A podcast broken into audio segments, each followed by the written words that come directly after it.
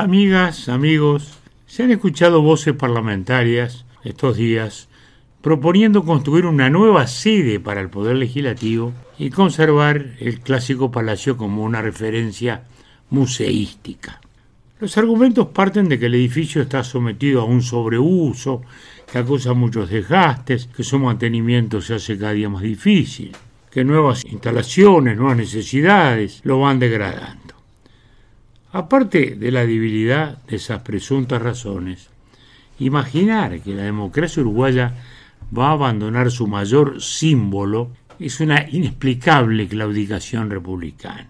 El Palacio Legislativo, inaugurado en 1925, en el comienzo de las celebraciones del centenario de la República, luego de un largo proceso en el que el impulso de Valle fue fundamental, es algo absolutamente histórico. Es el templo republicano, es el templo popular, al cual se le añadió el Estadio Centenario en el 30.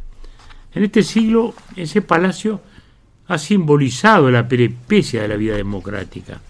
Han estado allí las glorias y los dolores propios del gobierno del pueblo. Hace 50 años lo cerró un cuartelazo. Y no hay imagen más sombría de nuestra historia que esa, la de los mandos militares caminando por pasos perdidos, pistola al cinto. Hace 38 años celebramos allí el retorno a la democracia, con el mundo entero saludando al reencuentro del Uruguay con su más profunda tradición. Estaba Alfonsín, Felipe González, Sereñi, Wilson, junto a nosotros los colorados. En un país con solo dos siglos de vida independiente, el que protagoniza el Palacio ese siglo es el de la consolidación de la estructura democrática que hasta hoy nos rige y orgullosamente nos distingue. Su construcción fue el gran símbolo. No imaginamos que Gran Bretaña, por ejemplo, pueda instalar su parlamento fuera del Palacio de Westminster. Ni caben todos los legisladores. Pero a nadie se le ocurre trasladarlo. Está allí en ese lugar de hace siglos. Ni las bombas nazis bombardeándolo e hiriéndolo de gravedad pudieron terminar con su existencia. Lo mismo el Capitolio norteamericano, el primer parlamento republicano de la historia moderna, ampliado varias veces, pero marcando con su presencia contra la Casa Blanca la vida institucional del país. Reconocer que nuestro país no puede mantener decorosamente su primer edificio, su principal edificio, sería algo de tal modo deprimente que no imaginamos nada más triste, más empobrecedor, yo diría hasta más miserable. Naturalmente, la historia no pasa en vano, los hábitos parlamentarios se han ido transformando. Antes los diputados estábamos solo en nuestras bancadas, atendíamos en la sala de espera, la actividad política se desarrollaba en otros lados. El nuevo edificio de las comisiones enfrente ya abrió otra etapa, le dio despachos a los diputados, salones de sesiones, en fin, hay cambios, pero siempre respetando la magnificencia única del edificio, la solemnidad que es, eh, digamos, el galardón de la República. Es verdad que planteos personales, a veces caprichos, mamparas, fragmentaciones de espacios, en fin. Bueno, pero eso es lo que habrá que cambiar. Y si hace falta, además, trasladar tareas administrativas, auxiliares a otro lado, que se lo haga.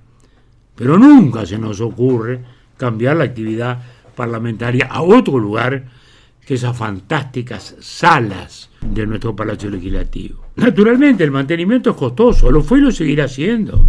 Incluso en el exterior hay deterioros. Pero el mantenimiento, en cualquier caso, va a ser absolutamente necesario. O es que trasladamos la actividad legislativa y no lo cuidamos más. Y además va a haber otro más para cuidar. Bueno, la experiencia indica además que cuando un edificio deja cumplir su función original, se degrada fácilmente o deja de servir a la sociedad, como el fantástico atrio del Banco de la República, un maravilloso salón solo comparable a Paso Perdido, que allí está, casi sin utilidad. En cualquier caso, no se nos pasa por la cabeza razonar en esa minúscula dimensión económica porque el país no puede rebajar su institucionalidad hasta ese punto.